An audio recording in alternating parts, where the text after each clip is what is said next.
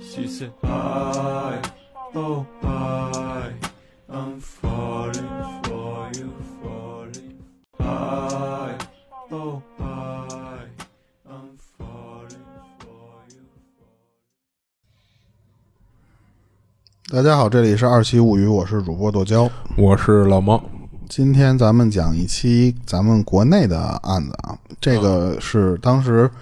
非常有名儿的一个，嗯，但是我其实是还真没听说，这是零一年的案子，其实啊就啊我也是我也没听过，石家庄的三幺六特大爆炸案。嗯，这个案子在当时据说还挺轰动的，因为这个咱们国家其实咱们也很少讲国内的案子啊，嗯，就是说能上一些呃比较大的那些新闻的那种案子，啊其实和爆炸案都没什么关系，啊，对，但是这个案子当时造成了是一百多人死亡，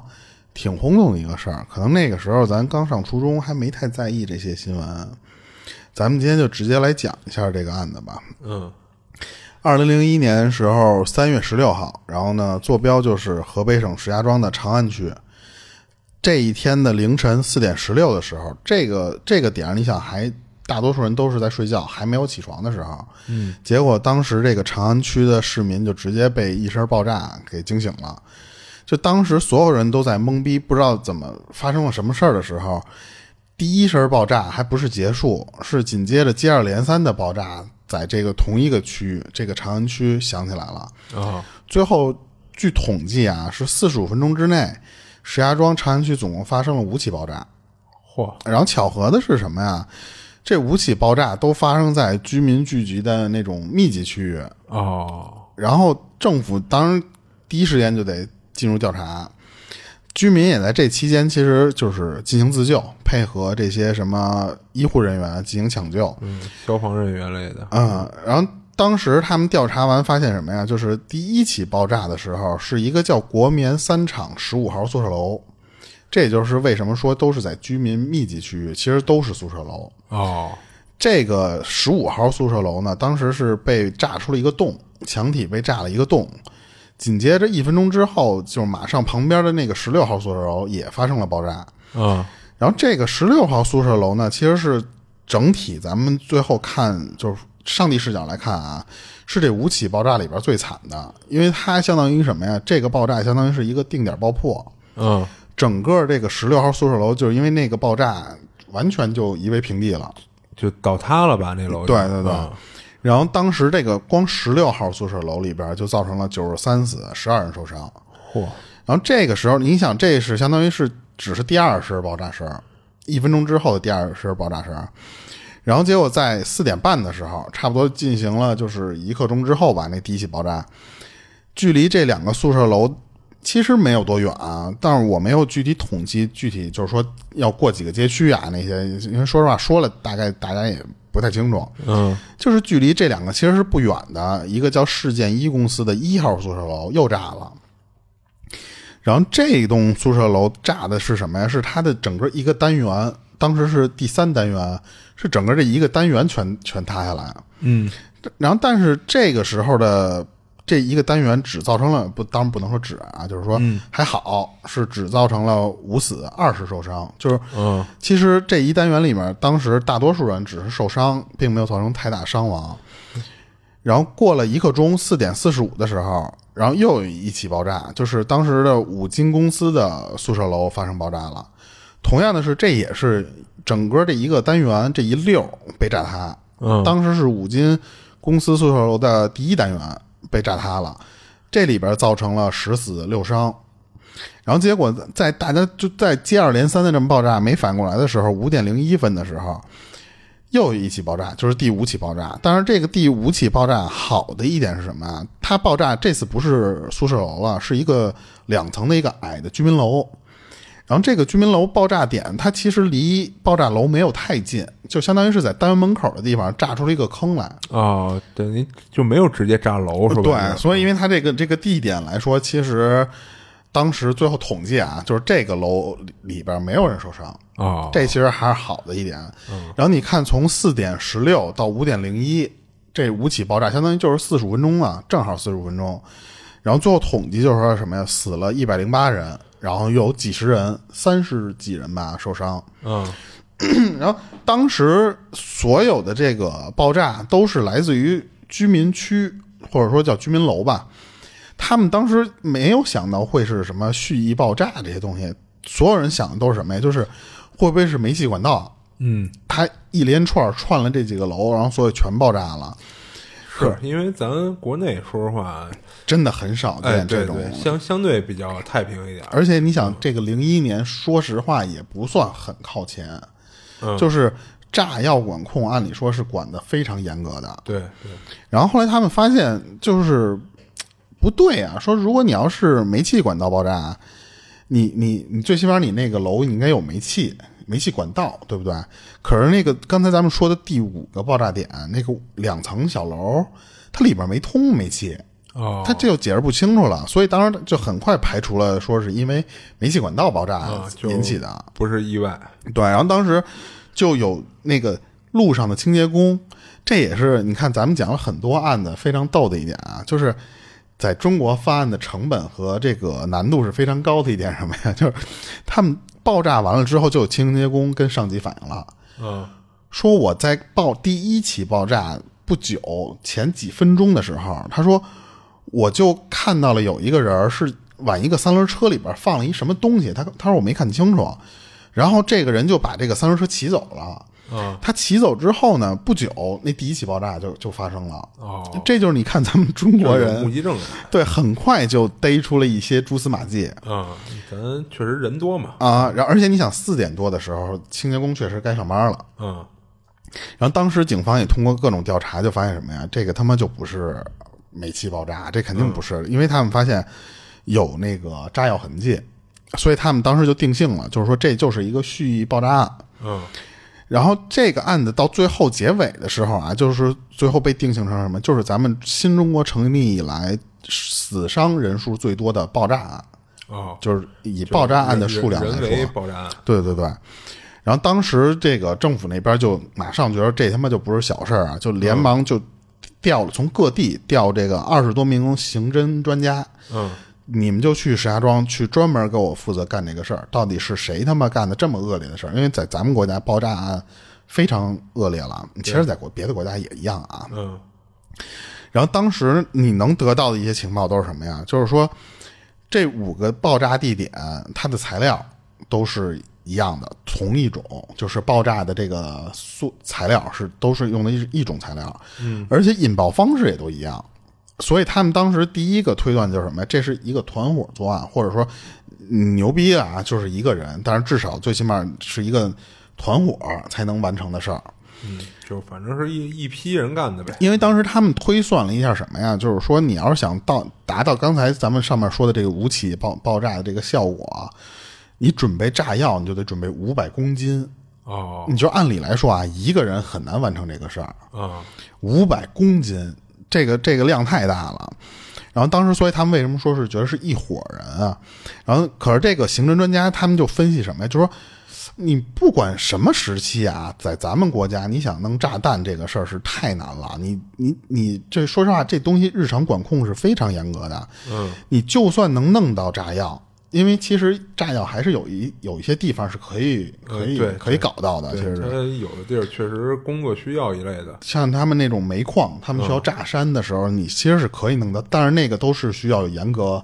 登记，还有手续这些东西都非常复杂的。嗯，然后可是说，就算你能拿到这些炸药，你引爆，你可不是像咱们说玩炮仗，你点一下火就能 打炸火的机一点是吧？啊，你那个可不是拿这种东西就能引爆的，你得拿这些什么相关的东西才能引爆的。嗯所以呢，他们推断就是什么呀？你得有相关知识才能干这事儿，要不容易把你自己就炸死。啊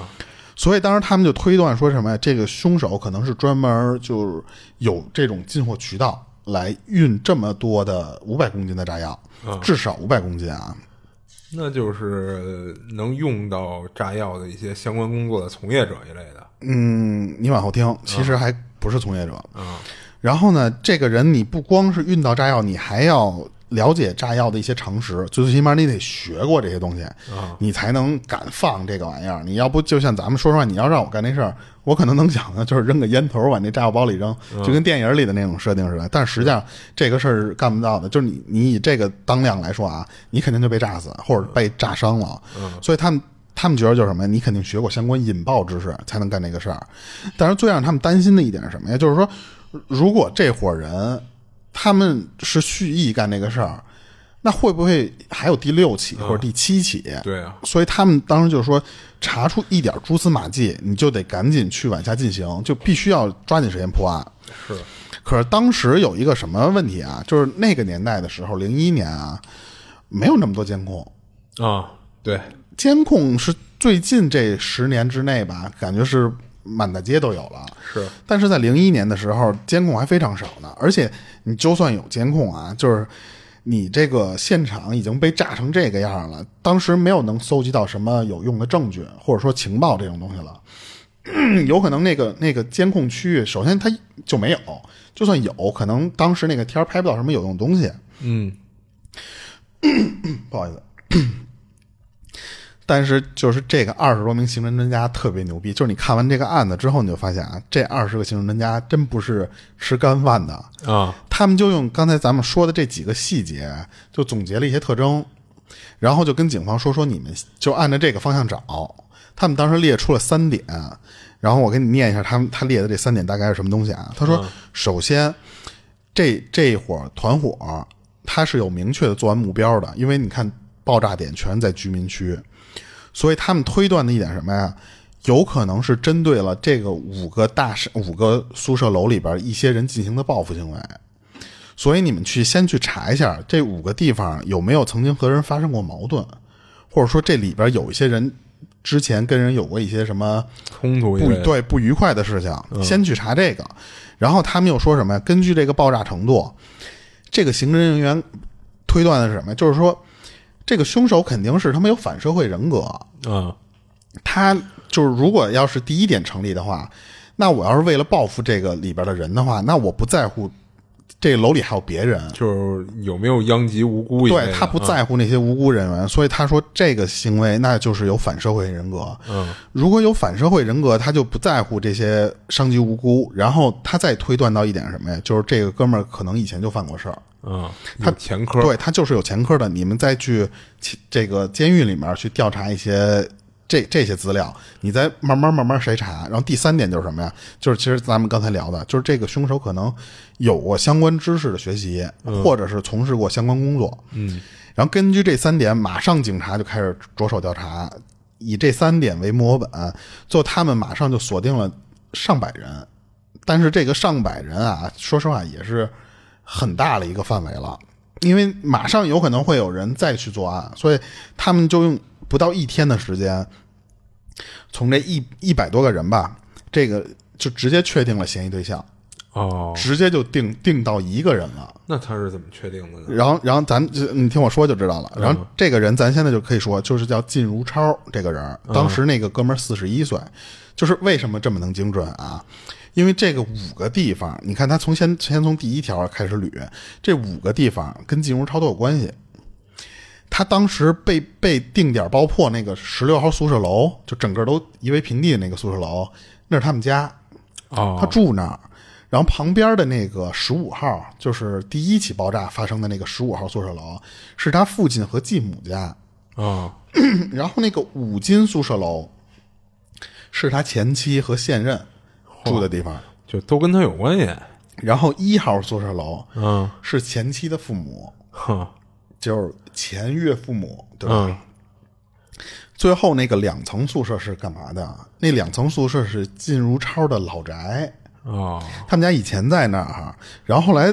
不住那儿了，是因为五年前给卖了，卖了之后他才搬到现在住的这个地方。而且这个靳如超，据调查，跟这刚才咱上述说的这些人关系都不好，哦，就是属于谁都不待见靳如超。啊，而且他也在一九八八年的时候，因为犯了强奸罪被判了十年。呃，有前科，呃一对又有前科，他又跟这帮人又有矛盾，嗯而且再一调查，发现什么呀？因为你说实话，你已经把这个人确定到他之后，你就可以开始调查他身边的人。 嗯，然后你一调查身边人，那那帮身边人就是这帮邻居，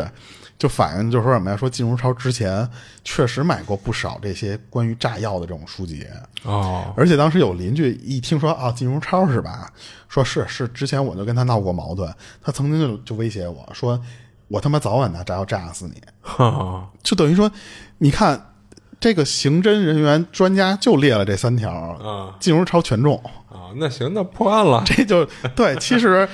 咱们就直接说啊，就是金如超，咱们现在就可以说就是金。为什么？要不你也不会把嗯啊好，这期就到这儿，就不是你也不会把一个就是说无辜的人把人人名儿念上来。其实啊这是一个咱们节目上面你很容易能猜到的话， 是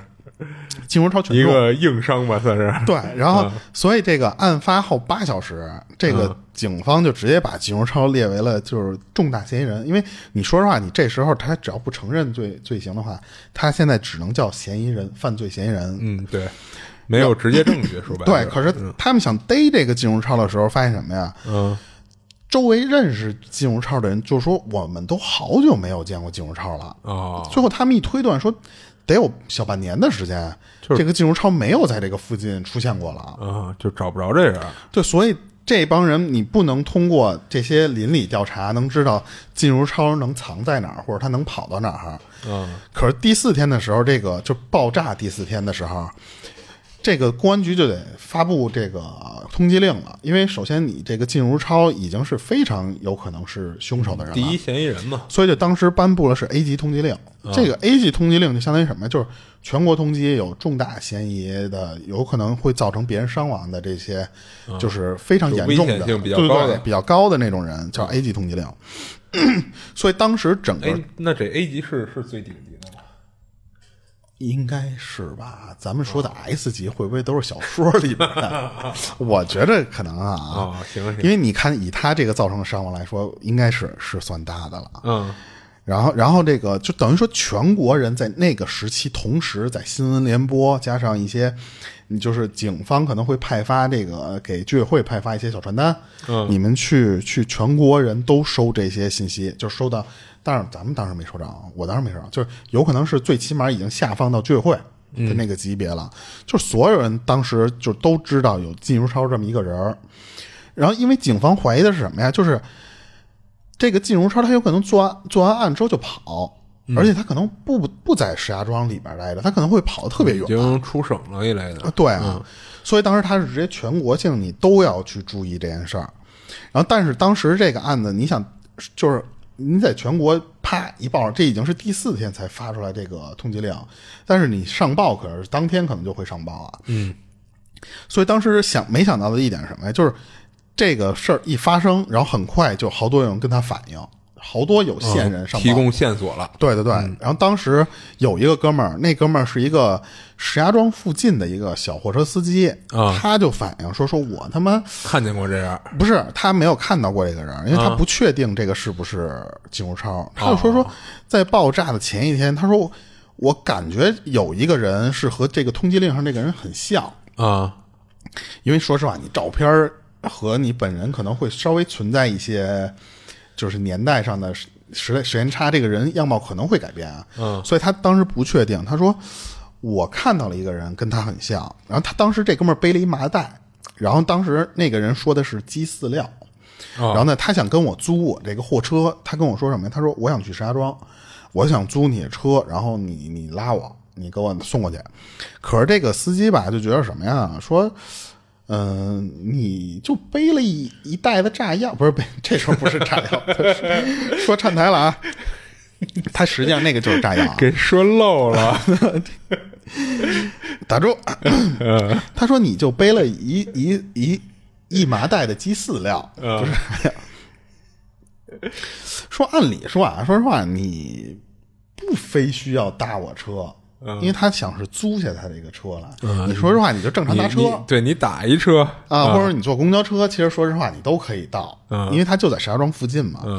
然后他就说说你这是什么东西啊？说你让我看一眼。啊然后结果那个金如超就不给他看，就警惕性还挺高。这对他司机他说那个说这这逼也不让我看它里边什么东西，然后我又怕他说对我有威胁，我就给拒了。啊，就我没让他没让他租他我车嗯对，他就下意识多问了点儿，就说你这是饲料吗？你真要去干嘛去？你叫什么名儿？啊就贫了两句，啊 没想到当时那个人就嘀嘀咕咕的说了一句，说说那个说操你妈，就是那种爱租不租，就类似于这种话但。说实话啊，这司机这行为还是有有点有点危险危险的哎，对对对对因为咱反着看啊，这一穷凶极恶的一个犯人，嗯，对吧？你说你跟这儿盘根问底儿，跟警察调查户口似的去问他。可是这个是在爆炸前一天啊，我他知还道，没有我知道干这个事儿，我知道。但是他首先他已经下定决心要干这事儿了，应该嗯嗯啊嗯，我觉着有可能是什么呀？就是这个货车司机他平时就得多这个心眼儿，啊，是是，他警惕性高，这是好对的。对但我就觉得后边这个就是一通问啊，这就对于他个人来说有点危险性。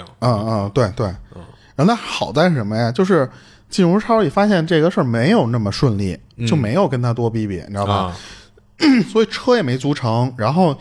他也就顶多就跟他说什么我就是鸡饲料，他一直在强调说我我背的就是鸡饲料，啊然后就这个进如超就走了，然后可是。当时就在这个村儿旁边儿，这个这个这个就是相当于他租车这个地方，他说就是在那个地方买的，说就是买完了之后我就想想坐你车就去，你知道吧？嗯， 所以当时这个警方觉得说什么呀？说这个金如超背的这个绝逼就不是祭祀料，啊所以就去当时的那个他所指的那个旁边那个村儿去真去就就去调查去了，然后结果真的还查出了点什么东西，嗯就是当时他们发现，就无意中啊，他们去排排查一个化工厂，然后那个化工厂是废了的一间化工厂，就是已经多少年没人用了。他们只是说进去看一眼去，说看看有没有情况，走一眼。结果发现什么呀？就是这个这个警方刚一进这个厂的时候，里边的人看到了警察来了之后，扭头就跑。那这警方做就雷说心虚说嘛不，对，说这个这里边不对，说有问题，嗯马上就查到了这个这个里边的这个厂长和厂长媳妇儿，就查着他了，查着他之后就马上就给逮了，逮了之后就问他说你你们家跑什么呢？嗯说我们这就是例行公事啊，说然后结果后来一问发现什么呀？他说这个厂子这个这个厂长其实早就知道这个厂子废了，嗯但是呢，他们想重新利用起来，挣点私活的钱，挣点外快。嗯，他们以为这个地方平时不会有人来，他们想干点来钱快的事儿是干嘛呀？他们造炸药， 你你知道吧？他们的脑回路就是这么清哎晰。是啊， 你这玩意儿你，咱先不说好不好造吧，就是你造完以后，你你你往哪儿卖啊？你卖谁啊？这个咱们直接我就剧透啊，嗯他们是卖给那些当时给山西呀、或者是那些地方啊炸有矿、开开矿的啊就是就是有这些人去做，但是人家进炸药的地方，说实话，人是从正规渠道对进，啊对啊，他其实只是说有一些渠道能把他造的这些黑炸药给卖掉。其实咱们这块儿就可以说出来。然后咱先不用说这个厂厂长和这个媳妇儿具体叫什么名儿，后面给他判了，确实因为你你造炸药这个事儿给他判了。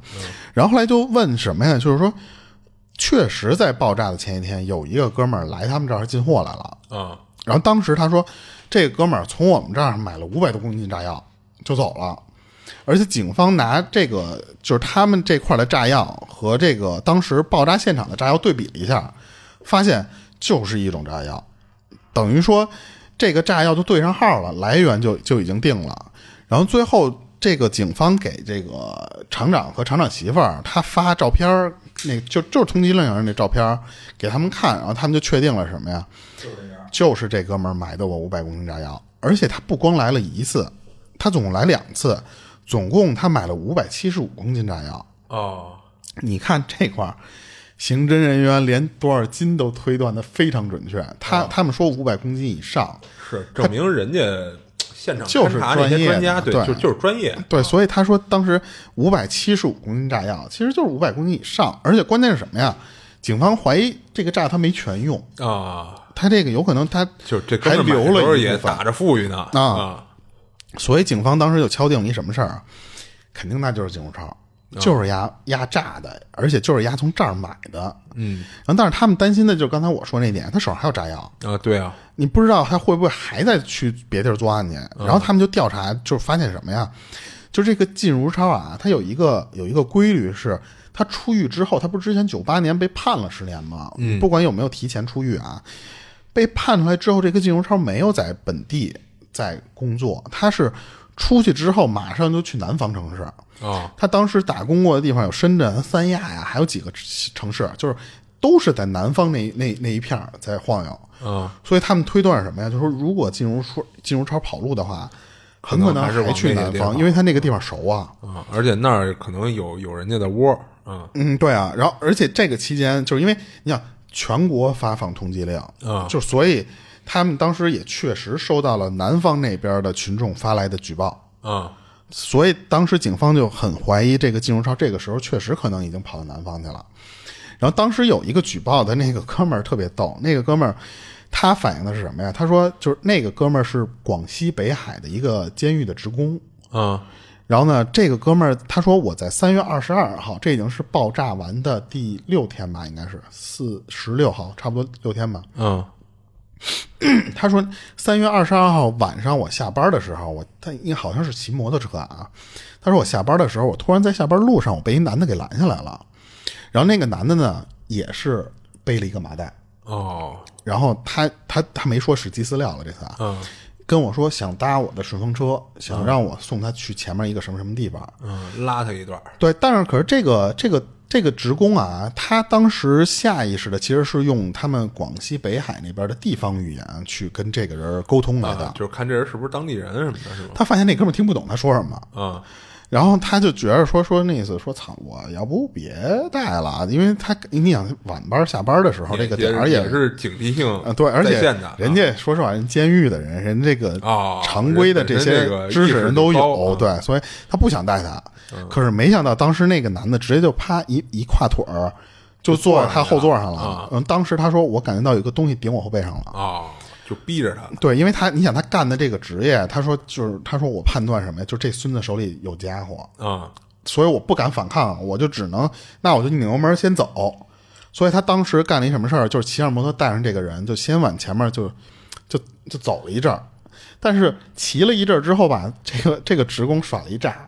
他耍了一聪明，他他把车停住了，跟他说说我车坏了，说你你下来帮我一块儿推一下，啊可能熄火了，就是那种你帮我推推他，可能那个火就还能再打起来。但是没想到这个男的下了车之后左顾右盼的，就是很鸡贼的样子。之后不仅没有帮他，反而啪一脑袋就钻到旁边的那个树林里去了。啊，就跑了对，所以这个职工觉得说什么呀？说这个有问题，这个人儿，所以他当时就直接跑到当地的派出所去报案去了。啊然后当地警方一听到这个，马上就安排警力沿他这条路，就马上去追去排查去了。然后后来发现什么呀？就是靳如超在之后还去了这个路上的一个小卖铺去买烟和饮料。然后后来警方还去这个小卖铺老板那儿去去去去问去了，而且当时啊，我不知道是这个靳如超这个事儿太火了还是怎么着，这个小卖铺的老板其实也是有想举报的行为的，但是他当时没有去。然后最后警察就拿拿了一什么东西啊？他说你不是去买饮料了吗？因为他他跟这个小卖铺这个这个老板一沟通，说好像是有这么个人买了几瓶饮料，说然后买烟走的。然后当时警察干了一什么事儿？就是说他摸过哪几瓶饮料啊？他他可能是，比方说他会挑几瓶儿，然后他最后选定了一瓶儿。最后这个警方就相当于是什么呀？把一些进入超摸过的饮料给拿回去做了一个指纹对比。啊这个指纹对比哪儿哪儿有啊？就是进如超进进监狱的时候，你都得留指纹的。啊他和那个指纹去做对比了，发现就是和那个指纹是一模一样的。嗯等于说这个时候，靳如超只用了六天不到七天的时间吧，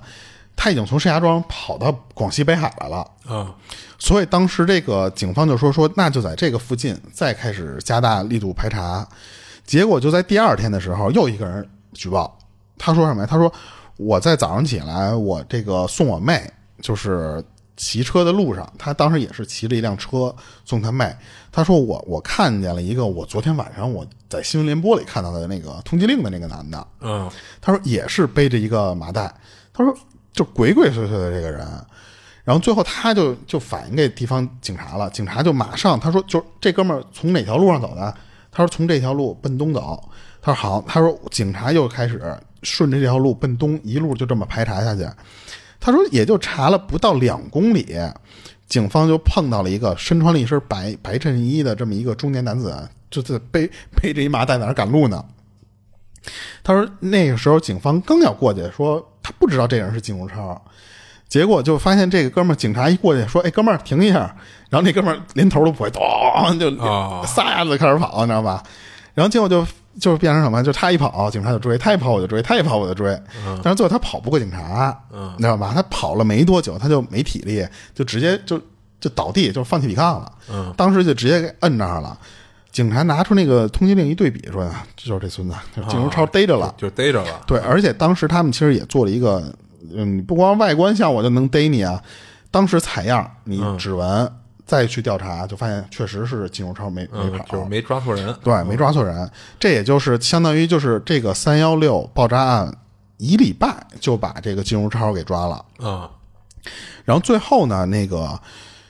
刚才咱们说的那个那个北海监狱的那个职工，嗯，他被奖励了一个一等功。哦，然后还给发了一万六的相当于奖励补偿，就是相当于那种不能叫补偿，就是说奖励金吧，就是说那个。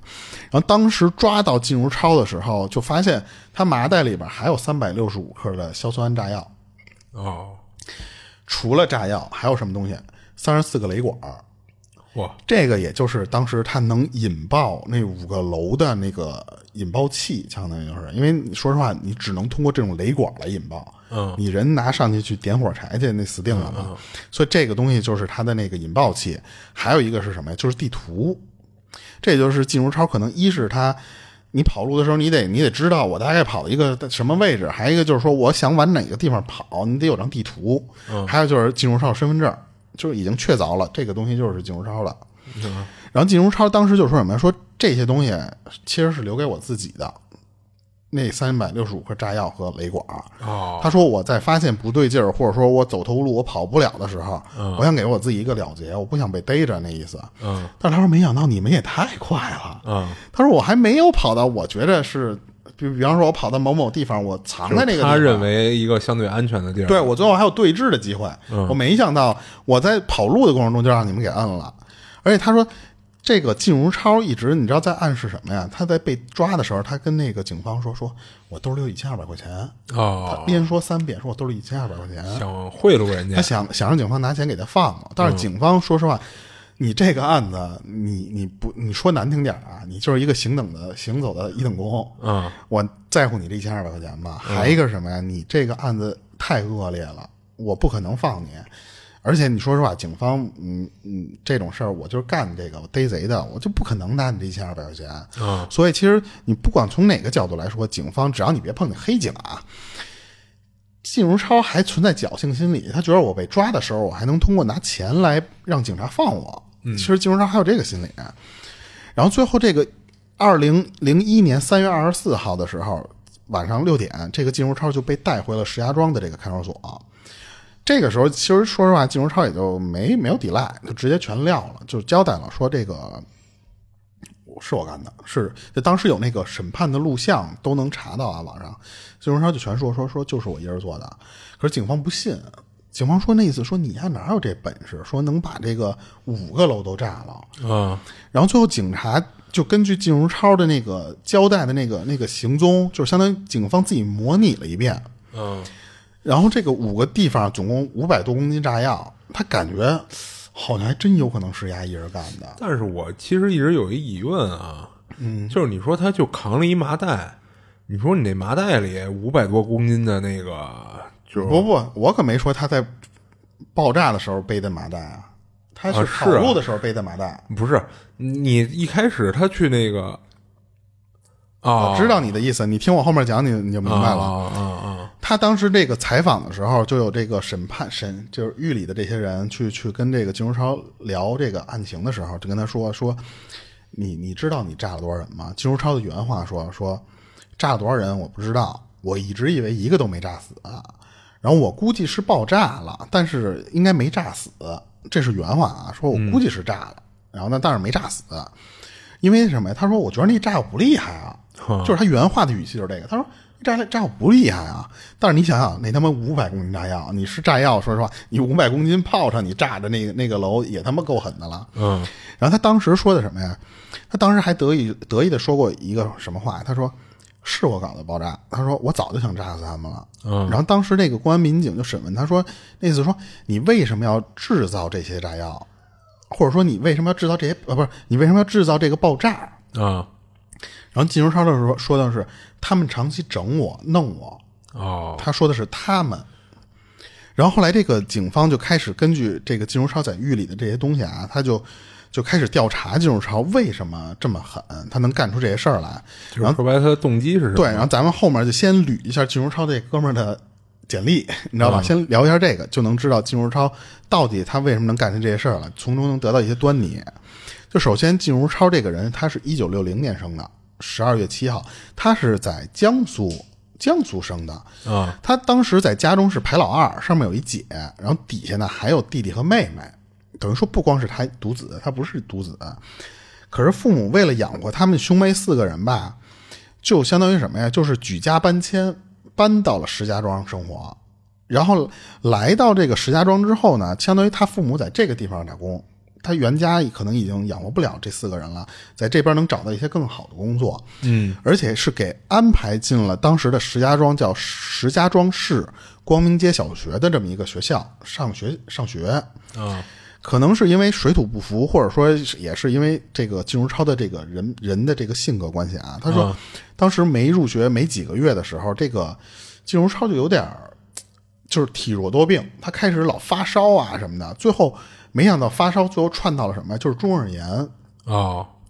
而且因为当时的那个用药的不当，或者说可能是没有太重视啊，最后导致他反而是双耳严重的听力受损。哦然后，而且这个时候的金融超，它不是完全是个聋子，它相当于是什么？就是就是你得听力有你障得碍跟他喊，就是、就是耳背了那个那个状态。嗯，因为还有一点什么呀？就是说这个你听力下降时间越久，你这个听力的这个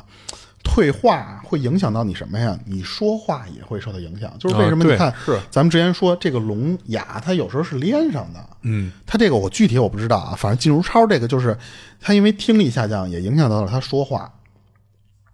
然后慢慢的，这个金如超的这个性格就开始变了，他变得就是有点，说实话就是自卑。你这个人，你在上小学的时候，你跟旁边的人说话，你沟通都困难的时候，就变得越来越孤僻。最后就是什么呀？就是人家也不爱带他玩，他也不愿意跟别人玩，所以最后在父母眼里啊，就觉得什么呀？就是说，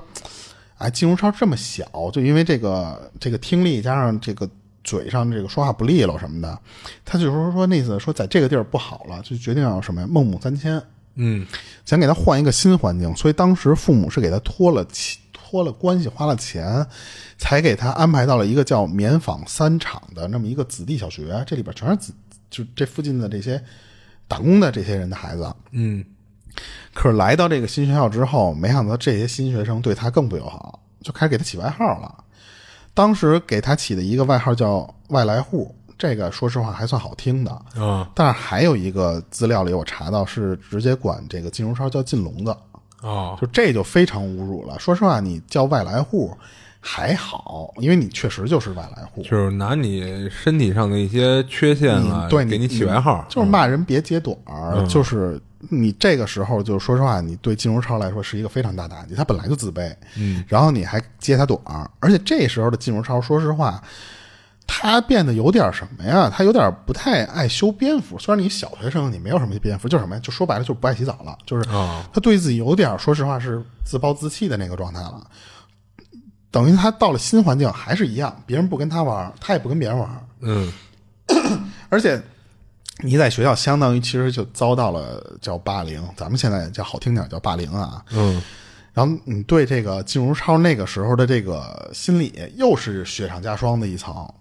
所以当时的金如超就反而就有一种什么心理啊，就是他说我对谁都有敌意，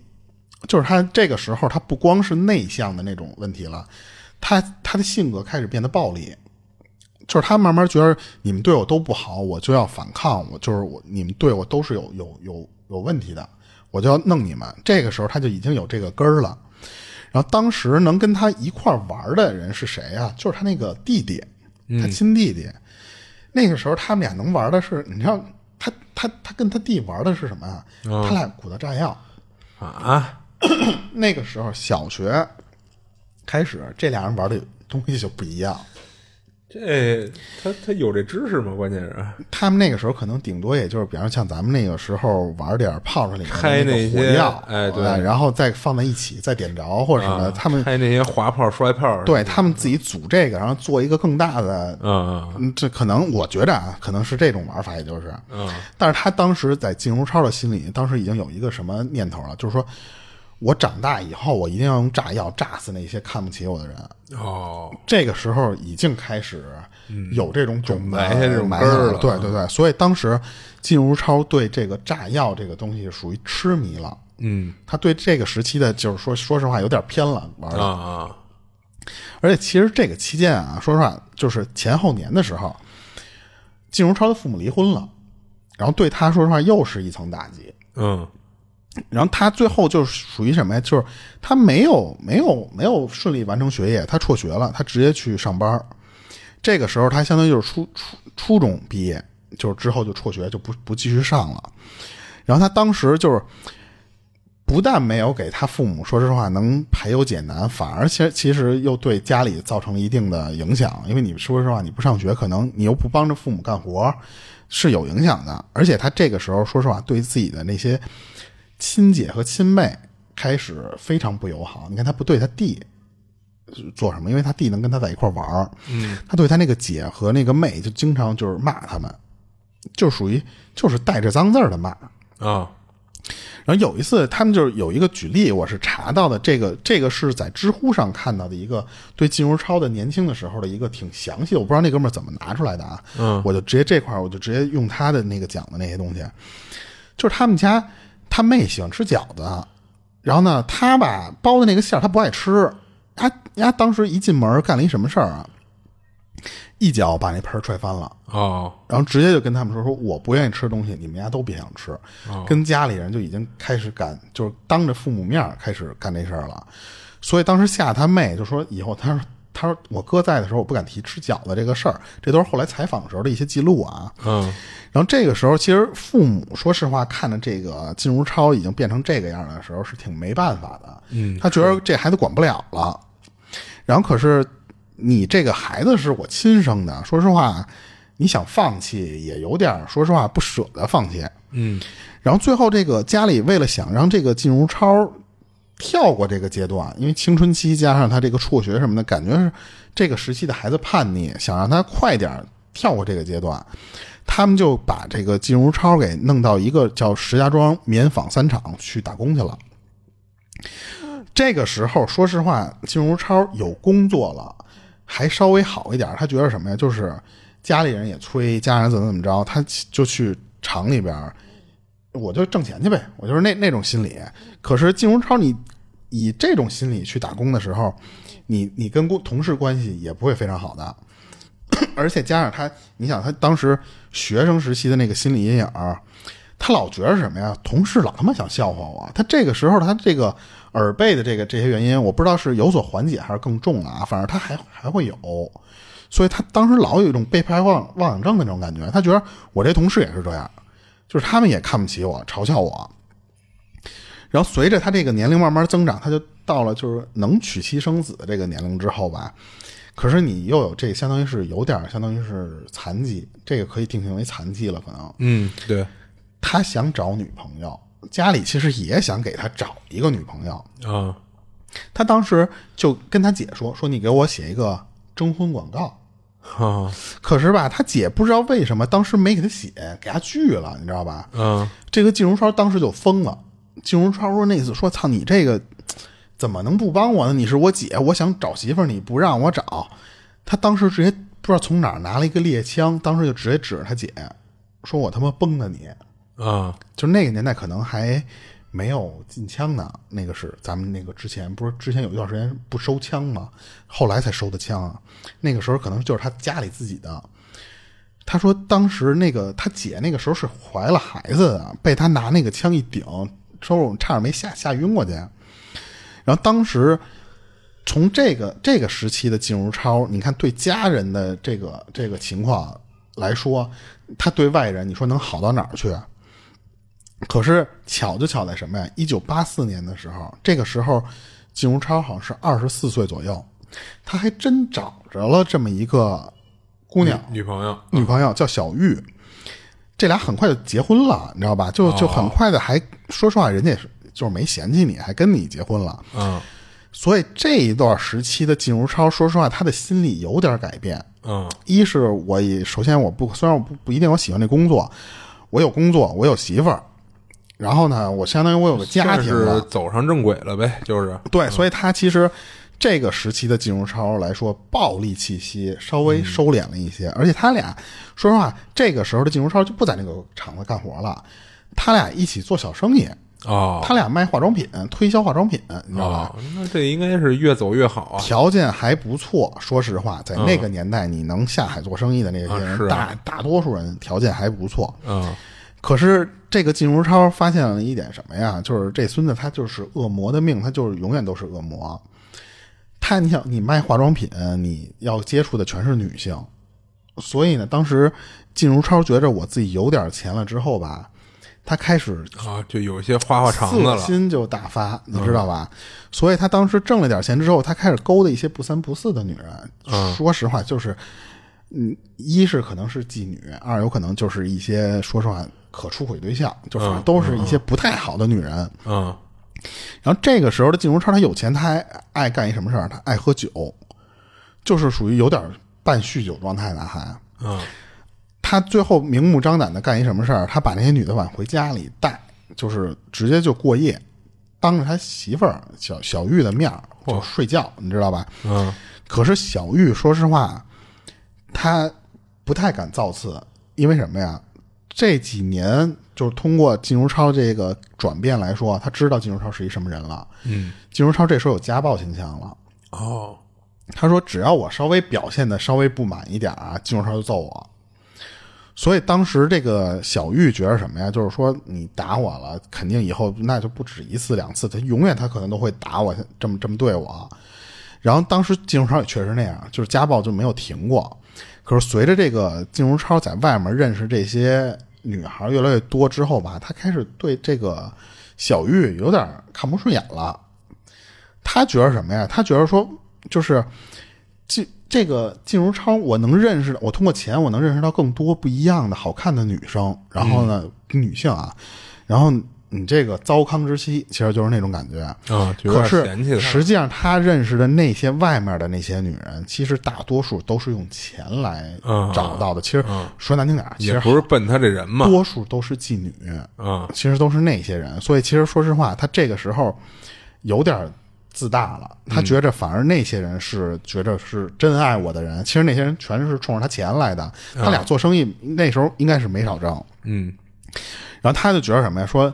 老婆都是别人家的好，他就开始对这个小玉开始下重手。他想，他就觉得我越看你越不顺眼，所以最后就变成什么了？就频繁的家暴，就是一点小事儿我就要揍你。最可是就在这个过程中啊，小玉还是给他生了一孩子，哦就是一九八八年的时候，这个金如超就当爹了。可是这个金如超当了爹之后呢，他反而会觉着什么呀？就是一听到孩子哭，他就觉得说：“操你妈，怎么这么烦呀、这孩子，你知道吧？”嗯。而且他怀疑什么呀？这孩子不是他亲生的，哦，他老觉着这个小玉在外面有人了。就自己干这事儿干多了啊，对，而且这个小玉越解释我越揍你，他就觉得是什么呀？你这就是心虚的一个证明。所以慢慢的，这个金如超的那个残暴的那个恶魔的那个那个形象，慢慢的，说实话，一点一点的又恢复回来了。嗯，他当时你知道他干了一什么事儿？他拿铁钩子就勾这个小玉的腮帮子，就给嚯嗯勾破，就说什么呀？说你承认吧，你你跟外面就是有男人，就直接就这么，就是你想说话，就这逼着他就承是认嗯对逼供嘛，其实就是逼供。然后而且他当时就是还干什么事儿？就给这个小玉的手脚绑住之后，跟他说：“我电死你。”就是直接就是拿生死来威胁了，之前还是家暴，现在就已经想弄死他了。可是这个孩子一听见这个吵闹之后，就首先就就就会哭啊，他不管，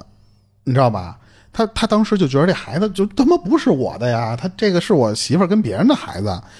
他这么吵闹之后，孩子的吵闹加上那个媳妇儿的吵闹，最后邻居听见了，啊，邻居过来真把那个闸给拉了，才给他救下来。就当时他说想电死你的时候，靳如超手里拿了一根电线，哦，就他有可能，如果当时邻居不来的时候，他真把电线就往那个他妻子身上捅。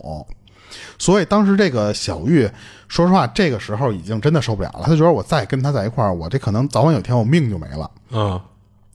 所以他当时就直接就想先跑回娘家再说，然后呢就跟他妈说这个事儿了，然后就说什么我不过了，我想离婚，我不跟这个靳如超待着了。然后这个靳如超知道这个事儿之后，直接就跑到娘家，把他岳母给打医院去了，嚯，而且就放狠话，就是我早晚整整死你们，你知道吧？就就这种这话是一典型恶人嘛，对啊，可是当时这个金如超最后还发生了一个什么事儿啊？就是他在八八年那会儿，他不有孩子嘛？那那那一年的时候，金如超看上了一个女的，那女的还挺漂亮。他为了就是说，相当于讨好她或者怎么着啊，他用他们当时家底儿这些东西给这个女的买东西，买买首饰、买衣服什么什么东西。他觉着我只要钱花够了，这个女的肯定就就跟我。但是没想到那个女的，说实话有点表，啊，最后给拒了。他想跟他上床，最后给拒了。然后最后但就是你给我花钱，我同意，但你想跟我怎么怎么着，我不行，就跟咱们现在说的绿茶一样那啊种。所以他当时恼羞成怒的什么事儿？你不是不让我干这事儿吗？我就干。所以他当时为什么被判十年，就是因为这个女的。啊，被判了让人十年强奸了，对，而且你说巧合的还有一点什么呀？就是在八七年，就是头一年的时候，被判十年的入狱前一年吧，嗯，他弟因为故意伤害判了一无期。哦，就他弟小时候也是这人啊，他他弟小时候跟他玩炸药，你想想啊，嗯所以他弟，但但是没有多介绍他弟啊，那个那个那个资料里边，嗯他弟其实相当于说实话也是这样的人，我估计可能也被他影响了，也就是呃，说实话，一家子人多多少少这个性格上有点相像，嗯，而且还看他哥这么嚣张，他也学可能是。然后当时这个金如超也就就八八年的时候，因为强奸罪入狱了。这个时候，说实话，全家人说实话觉得这他妈活阎王可进去了，哦，你知道吧就？有一种解脱的感觉，对他觉得说实话，你这个我父母管不了你，但是国家有的嗯是方式治你。嗯就是这会儿就认为他其实就是一个定时炸弹了，随时都会要爆的感觉。对，，而且当时金如超进了监狱之后，说实话也没有老实。当时有一个细节是什么呀？就这个小玉，说实话，后来还去监狱探望他了。哦因为说实话，你毕竟你有一个孩子，嗯，你还是有点旧情在的。当时有一个什么细节是，他去看望这个金如超的时候，他的室友狱友给小玉倒了一杯水，然后金如超疯了，他说：“你们俩他妈有一腿吧？”哦，他扬言就说什么，说我弄死你，就跟那个狱友说，说我要弄死你。结果监狱一听说，操你妈，这个活阎王这么狠，说别给他弄一块儿，万一他真杀人怎么办？就给金荣超调了，调调到别的监狱去去服刑去了。然后这个小玉，说实话还挺好的，就是她其实是在靳如超进了监狱的两年之后，相当于这两年她一直在照顾靳如超父母，然后才提起的离婚。就人家说实话，人我得有新新生活了，所以其实人家小玉是相当于我替你照顾你妈两年，就哎我是人之义尽了对，人之一。是吧尽了，然后我才走的。可是这时候，靳如超收到这个离婚通知之后，他他在监狱里他疯了，他觉得什么呀？说你就是忘恩负义，而且呢，你一定是在我服刑期间和别的男人有一腿。他现在又有这种念头，他当时就就有一个想法什么呀？你别让我出去，出去之后我我我就得弄死你。这也就是后面为他埋这个爆炸，他炸他前妻时候的这个，这个时候就已经有这个念头了。嗯，然后到九四年的时候，这个时候的那个靳如超他妈因为车祸死了，哦，可是这个时候靳如超还在监狱呢。他他听到这个消息之后呢，他反而觉得是什么呀？他这时候我感觉这个人已经有点扭曲了啊。嗯，他觉得是他那个前妻在报复他，然后呢对他的父母下手了。哦，而且这个期间，他他他爸其实是再婚了。嗯，就是之前咱们可能说离婚那个那段时间是说早了啊，实际上是这个时候的父母才再婚，就是离他是因为他妈死了他才再婚的。嗯， 然后这个靳如超在狱中，他你知道干了一什么事儿？他生病了，病了之后，医院是给他了一个保外就医的机会。啊然后呢，这个这个机会还是家人给争取来的。然后这个可是靳如超干了一什么事儿？啊他去利用治病的空档的时候，直接去找到他前妻小玉他们家去了，而且是直接关起来一顿毒打，等于从医院偷跑出去了。对，偷跑了。然后你是说实话，你别人在这个时间你是要争取减刑的，谁敢在保外就医的时候干这个事儿？嗯，他当时就觉得说，我不管那些东西，那个小玉就是对不起我们家人，他还把我妈弄死了。啊，所以他当时就直接就过去就，就就又、又啊但但暴揍了一其顿。实你看，咱看过好多那个那种案件啊、刑事啊、刑事那些电影、影视作品啊，就好多那种从监在监狱穷凶极恶那帮人啊，就其实都会利用保外就医的这个空档啊去去干一逃些跑，干一些甚至事儿对对联系外边人营救他，怎么着对的？对啊对，但是你不能说实话，你相当于是罪上加罪了，这是啊，对，那肯定啊，咱这帮人说白了就没打算就是正常的去服完刑啊，嗯嗯，但是好在你看他八八年入狱，嗯九七、年的时候，这个金融超还是出来了，说、啊说明就是没给他加刑，而且他应该还是有减刑的。啊所以这个九七年的时候，金融超出来了，出来之后呢，他一一到家里就发现什么呀？他爹不是再找了一个吗？啊他对这个后妈又非常看不惯，哦，他觉得什么呀？就是爸，你怎么能这样呢？你对不起我妈呀！你怎么就就就找了这么一个后妈？你那你不不念叨我妈以前的那些东西了吗？啊他居然就开始就是胖揍他的继母后妈，这个时候相当于就是谁都管不了他啊了。，就六亲不认那种感他觉，经常就拿铁棍儿和菜刀就拎着就就过去就就要砍，你知道吧？就那样，嗯直到就最后变成什么样了？他继母一看这金融超来，扭头就跑，嗯就在路上一看那金融超过来了就跑，你知道吧？就根本就不跟你着面儿。就他我嗯惹不起，我也躲不起嘛。对，而且现这个时期的金融超是连他亲爹都走。啊，所以就是说六亲不认了嘛，已经有点。对，然后当时据说啊是用那些斧子。还有火钳，就是能只要捞着什么东西，说实话，我当时我都能下得去哦就手抡过去对，然后当时这个就是季荣超这个情况啊，加上你不是你你有前科什么东西啊，这家里人都不愿意跟你走走一块儿了。嗯，所以呢，当时造成了一个什么情况啊？就是亲戚跟他断绝关系，邻居都搬家，都我都不住你这儿。这也就是为什么吴起里边有一个他把他老宅炸了。嗯你知道吧？是他炸的是他以前的老邻居，其实说实话，嗯。然后当时有一个细节就是什么呀？就是靳如超在监狱里的时候， 是允许你有一些照片儿带着给家里当念想的。他当时有一张照片，就是小玉和他孩子的照片儿，但是那张照片被他拿烟头给把脸全烫花了。嚯，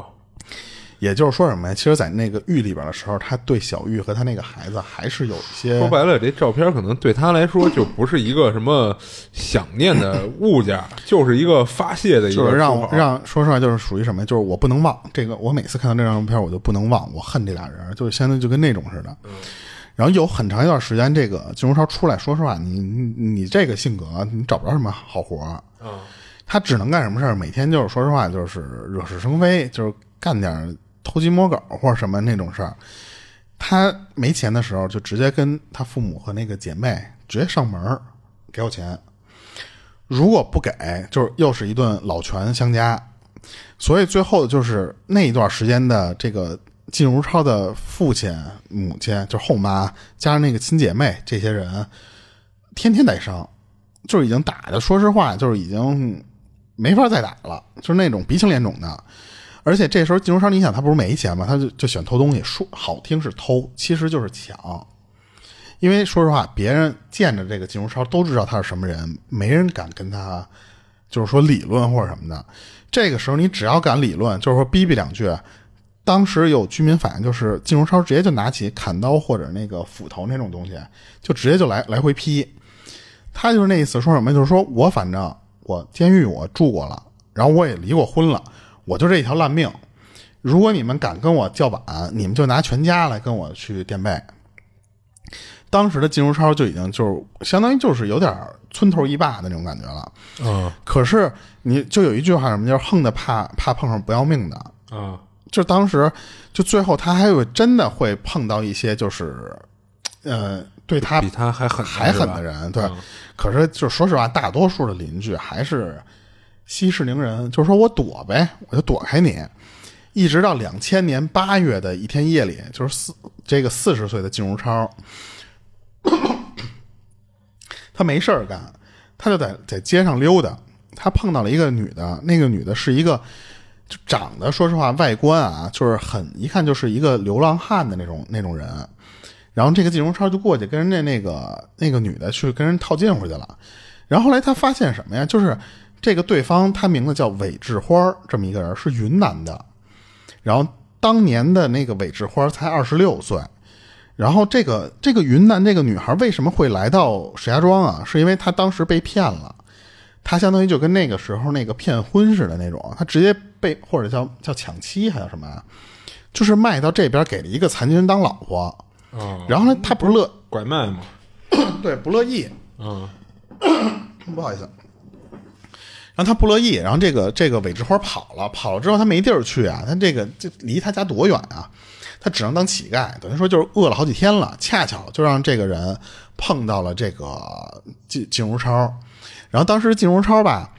一打量就发现什么呀？说这个姑娘长得还不错，而且加上什么呀？说实话，你在牢里待了十多年，你也进不了什么女色，所以当时这个靳如超是有点非分的想法的。可是他当时有一个前车之鉴，什么呀？就是他之前不是有过这个强奸入狱的前科吗？他这次我不来硬的了，我干一个，就是相当于说我做一个伪装。他当时带着那女的，就是又吃又喝，还给她买新衣服。最后表示什么呀？就是说，你不是没地儿吗？没地儿呢，你来我们家先过夜。然后最后这个，说实话，这个韦志花这个女孩啊，她可能没见过金如超这种，就是假假假惺惺的这种这种人，她觉得 这个就真的是好意，哦或者说是她真的是恶就坏是了，就有点单纯，啊，对啊，他就真的跟着金荣超回家了。然后吃完晚后之后，吃完晚饭之后呢，这个金荣超就跟他说什么呀？说你你洗个澡吧，你这不是一直在外面，你也没洗过澡吗？然后还不知道从哪儿给他准备一身干净衣服，说就是换上，然后今儿晚上不就在这儿待着吗？嗯，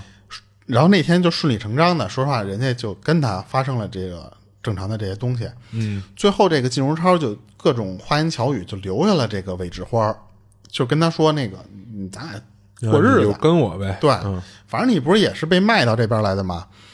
然后这个韦志花就觉着什么呀？这个靳如超对我还真好，所以他当时就留下来了。留下来之后，可是慢慢的他发现什么呀？这个靳如超只是在表象的一直在掩饰他那个那个兽形，其实就是这个时候的靳如超比这个韦志花大十四岁。说实话，就是玩捏你拿捏你，说实话，还跟小鸡子似的。嗯，你你之前进入超那个品性，他崩不了多长时间，就又开始变成什么了？这个韦志花在路上，比方瞟了几眼别的路上的人，啊，他就又受不了了他过去给人一脚飞踹，啊，然后齐脖子上就是一顿猛捶，你知道吧？然后到家之后也是照样揍韦志花，韦韦志花就是接着接着大大大大耳贴的扇，就是又开始家暴嘛，所以当时这个这个韦志花都疯了，他说我他妈刚逃离一个魔窟，又碰到一个魔窟，所以当时他就觉得我还得跑。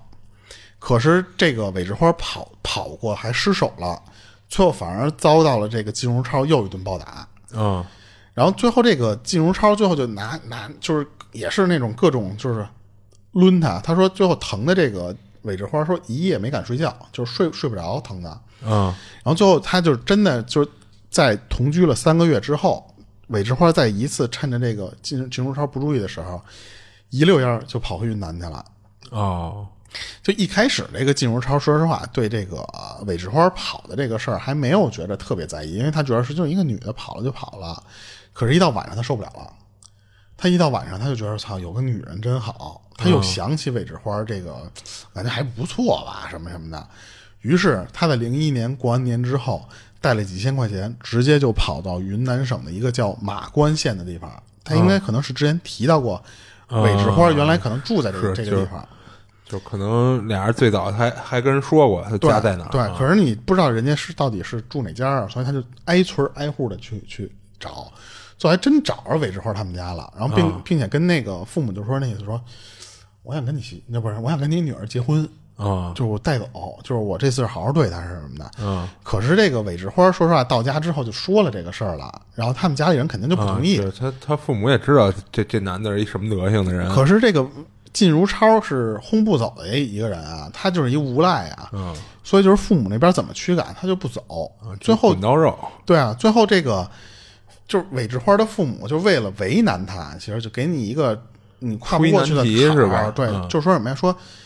六千八百块钱彩礼啊拿得出来就行，拿不出来你就滚蛋。啊可是那个时候，韦志花不是这个金融商没有那那么多钱，他没工作，他没有那么多钱。可是他他不是带了点钱吗？他直接就把身上所有的三千块钱给了那个金如花，不是不是那个韦韦韦志花的那个母亲。没想到是什么呀？就是那母亲直接就去你妈的，不要也不够或者什么的。他但是这个事儿就把金如超给激怒了，啊你看不起我，就跟他以前的那个所有的那个想法又又一一块儿就出现了，当时就动了一杀机，就是说我得弄死你们。嗯然后这个时间到了三月九号的时候，这个靳如超再一次又返回到韦志花他们家里的时候，直接就跟这个韦志花就说说，你到底跟不跟我走啊？最后一次机会，我问你跟不跟我走？然后韦志花肯定说我不走，啊我肯定他妈不走，你放心吧。嗯，可是这个时候，这个靳如超就生气了，他觉得我给你机会了，你这不是不珍惜吗？直接就一把掐住了那个韦志花的脖子。韦志花想跑，他跑不了啊。然后这个时候的这个，说实话，靳如超就是下了杀心了，所以他随即就拿出了一把柴刀，就砍柴的那种刀，咣咣咣就给韦志花给砸死了。这个其实也是在他被逮之后的一起案子没被人发现，其实是他在最后哦撂出来之后，才最后可能他把之前的事儿给撂了，才说出来的。 然后韦志花那肯定，你说拿刀砍那肯定死了。这个靳如超在确认了这个这个韦志花死了之后，他当时觉得什么呀？这个报仇的快感，才是我真正就是痛快爽的那种感觉。嗯所以他当时就觉得什么呀？就觉得说，哎，就是一个对我不忠的女人，说实话，弄死就弄死，啊他就这么安慰自己。随后他其实就是什么呀？就是把那个尸体往床底下一藏，他就跑了，就往河北就跑了。回河北路上，这就和咱们前面那些东西就开始要连在一起了啊。啊他觉得什么呀？就是我反正说实话，我杀人了，我左右横竖都是死，啊我干脆我把我之前对我不公的那些人，我全给他弄死，我回石家庄。所以这个时候，靳如超就想报复社会了。嗯他思前想后就是什么呀？他说我一个一个杀有点慢，而且说实话，我万一碰到一个我我打不过的，啊对不对？然后我我那后面的怎么办呀？所以他就觉得什么呀？他说我既然我不是之前我跟我弟玩过炸药嘛，我一下一下弄，我一下就是一个楼一个楼的弄你们，你那你说实话，那不省事儿吗？他当时为了节省时间，就直接都没有直接回到那个石家庄，他是直接乘坐了那个航班从昆明直接飞到了天津。啊，还坐飞机，他因为不是手里有三千块钱嘛，嗯然后，然后，嗯然后他到天津之后呢，他就直接到了一个叫鹿泉市的地方。这个鹿泉市，因为之前我没有说啊，嗯就是那个、那个、那个废厂子，啊那个、那个夫妻俩，你知道吧？那个地儿就是鹿泉市。哦然后，因为他知道什么呀？这个地方采石场多，有人是在当地，说实话，就是在倒倒买倒卖炸药这些东西。他知道有有干这个事儿的人，所以他顺藤摸瓜的，他就找到了一个叫王玉顺和郝凤琴的夫妇。嗯，我这块儿为什么说一下啊？就是因为后来判的是这俩人。嗯然后当时他们就直接打算在他手里去买炸药和雷管，他这时候已经目的非常明确了， 因为为什么呀？就是金如超其实在两千年的时候找过他们一次，就想买炸药，但是那个时候他觉得什么呀？觉得这个好像威威力不太够，当时这个生意没谈没谈拢，啊，就他有点看不上人做的这东西啊，，对，可是这这这一年的时候，这金融商一想，操，算了，要不还是来他这儿买吧，就我多买点儿呗，要不就就是那种心理了。嗯，所以当时他就从一个名字叫胡小红的采石场工人那个手里边儿，又多买了五十根雷管儿。啊这个胡小红也是因为后来判了，所以咱们要念叨他啊。嗯 从他这儿买了五十根雷管儿做引爆，其实就是。然后当时他就觉得什么呀，好像还不满足啊，因为他觉得什么呀，除了干死自己那些仇人什么以外啊，他觉得什么呀，我还得弄死更多的人，让人知道我这世上有我这么一号，哇，你知道吧？所以当时就是他当时这个，他从这个王玉王玉顺和这郝凤琴这夫妇俩手里买了是五百七十五公斤，这个是有零有整的五百七十五公斤的数，他是最后总共啊用那个装粮食的农村那种装粮食那种大麻袋啊装了十四个大袋子、才装走。你知道这五百七十五公斤炸药花多啊少钱？嗯，多零少钱零零几年啊，零一年的时候的事儿啊，啊，九百五十块钱，你就想啊想，那不多呀，其实对，非常便宜的这个钱，就说明他这个是你就是黑黑黑黑，就是黑渠道的这些东西，嗯可能威力不不一定管够，但是说说是管量，就是，啊，所以这个犯罪成本太廉价了。那他这个十四麻袋嗯他怎么弄走的呀？ 对啊，怎么弄啊？嗯啊，他也想过这个问题啊。你看，你跟他想一块儿去了，别别别 胡说，他觉得什么呀？我说实话，我运这东西，我万一被警察发现了，那我这个伟大的计划还没有干，我就相当于就是这个胎死腹中了。这个计划，嗯然后可是当时他太想杀人了，他太想干这个事儿了，他就顾不了这么多了，所以他干一什么事儿，就是把那十四在外面套一鸡饲料袋儿，嗯然后呢，我雇拉货车，我一车一车拉，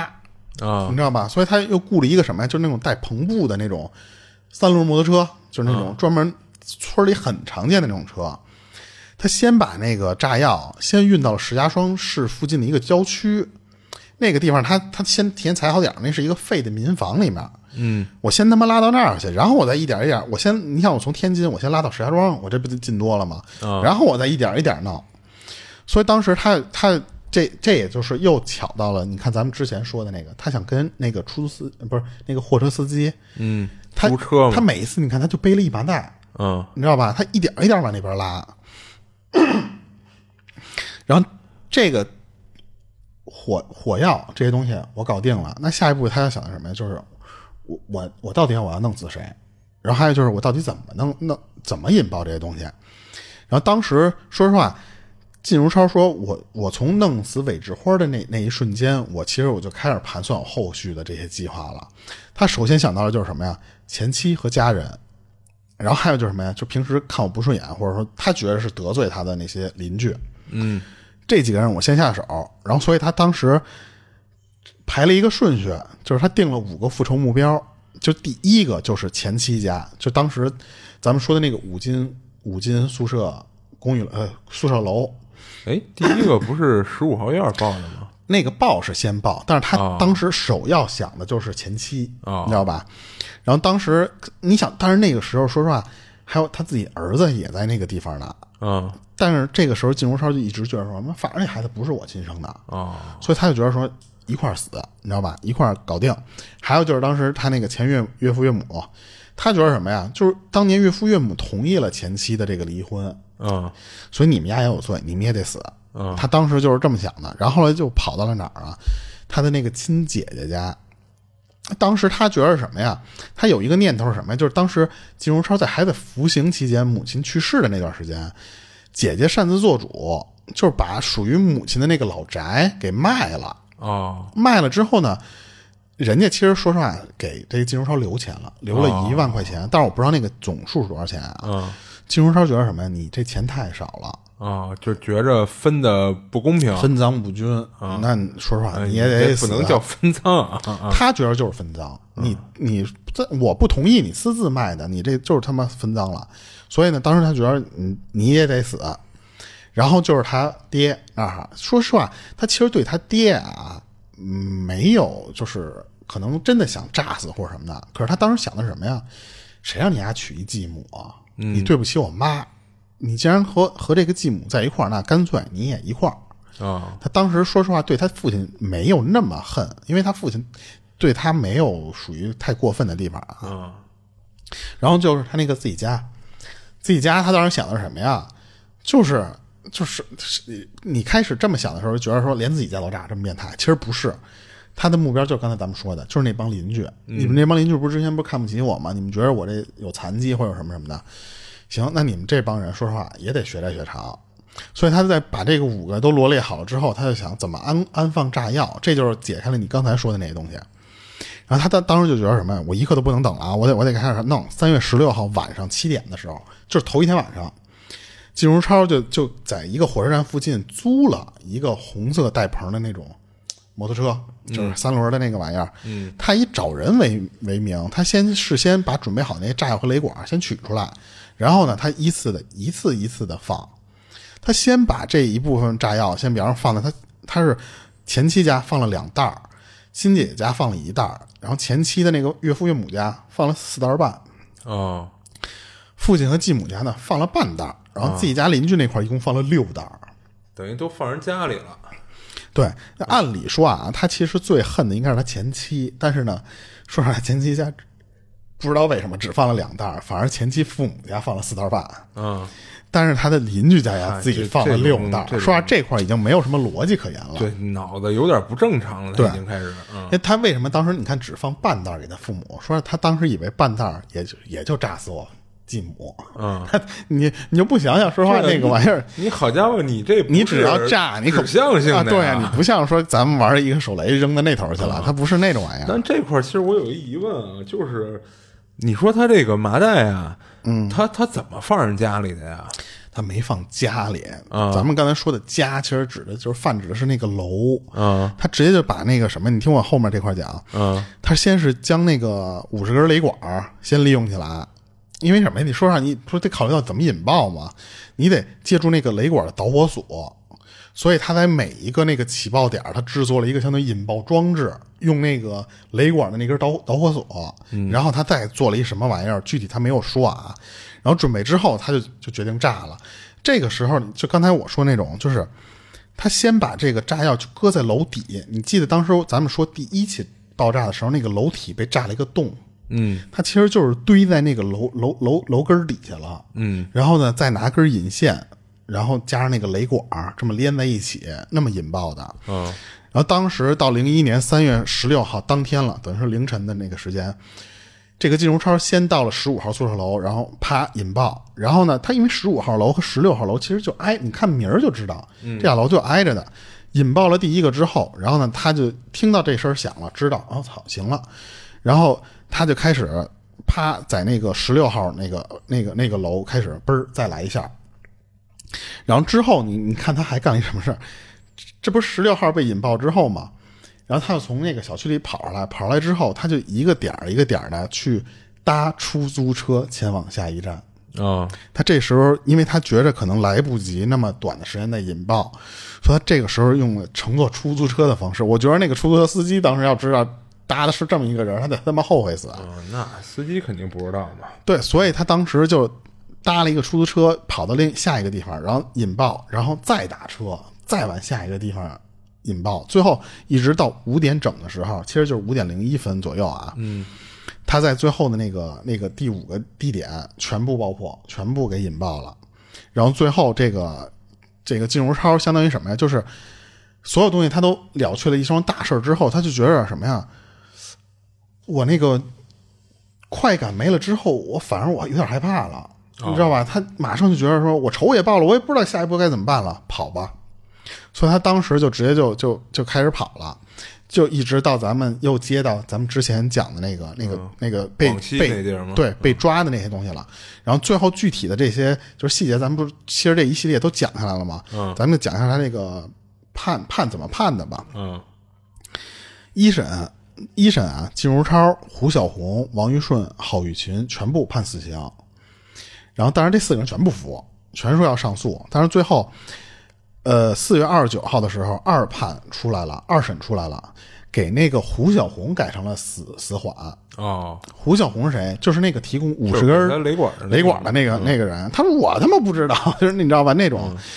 有有点儿，说实话，他只是相当于提供作案工具了。然后呢，但是他相当于是有点儿可以嗯但是因为轻判。因为他这个案子就是还是过于恶劣了嘛，嗯最后对造成的后果就太严重了。对，还是给改了一死缓。嗯然后刚才说的那个王一顺、郝凤琴，就是那个操黑作坊的那个、嗯那个、那个，你也相当于你这个公斤数可能达到一定量级了，嗯加上你这又是私造，你造成这么大伤害，你这个罪跑不了。黑嗯作坊嘛，对，所以最后就是直接就是枪决，那个时候就直接就枪决。嗯，当时判完之后，立即就押到刑场枪决去了。哦对，所以最后这整起案子咱们其实就捋完了。啊，大概的就是这个，这也就是当时就是说什么新中国成立以来，嗯伤亡人数最多的爆炸案。嗯这个咱们也一定要就是说说是爆炸案，不是说啊，是要不然我都嗯有人抠字眼啊儿说不，我还知道一案子比这个还 啊狠那个比那个怎么怎么着，咱们其实就是说只以咱们国家发生的爆炸案来说，啊然后这一起是当时最大的。是然后，而且这个说实话离咱们挺近的了。嗯咱们上初中零一年那会儿嘛，这个还不像你要说是什么一九六几年、一九七年，感觉还有点早了，父母那辈儿了。嗯但这个事儿说实话离咱们非常近。对，但那会儿肯定是这些信息传播呀，也不像现在这么爆炸式的呃嘛。那个时候你要说有个抖音，说实话，当天就全国哎对对全知道了对。对他这个只是慢慢的，就是从地区慢慢一点一点扩散出去的。对，而且你像，其实咱咱俩也以前也都没听过嘛，啊，嗯，对，就是那年最起码没听过这事儿嘛。啊对，对而且说实话，也就是因为咱们做这个节目之后，查到了有原来这么一些，因为我们其实说实话很不想做国内案子。咱之前有一个粉丝，就是刚才咱下午的时候聊过嘛，说那个聊一聊国内的一些案子呀。我们担心的一点是什么？一是说这个案子太热，讲的人太多，或者说是讲烂了，你知道吧？我们讲没有什么新意了。那说实话，我们费这个半天劲讲一个你们都听说过的事儿，嗯，那互相浪费时间，你们也不一定乐意听，我们还白录。还一点是什么呀？就是咱们国内有可能会有一些敏感，嗯，你知道吧？有一些东西，咱们因为我们在上传节目的时候也发现，嗯有一些东西它那关键有词有审核过不了嘛。对，关键词而就是我都怀疑这一期那个在上传看看吧，就这个标题可能都过不去。嗯，咱们只能说上，所以咱们国家的案子，我们原则上尽量能少录就少录。然后呢，太火的案子呢，我们又不太乐意去录这些东西，因为有一些粉丝就是给给我留言的时候说，给你们建议说聊一聊哪个哪个。嗯，然后我们一是不一定能聊的比人能讲出花儿来，因为说实话，网上资料你能查都能查到。你能讲，那就说实话是靠咱俩这个互相沟通，或者加上这讲的这个自己的水平，你能讲出好坏来。那这每个人判定不一样嘛，所以我们也不一定讲的比别人好。加上这个案子你有听过了，所以我们当时就觉得说这种案子我们尽量前期先不讲，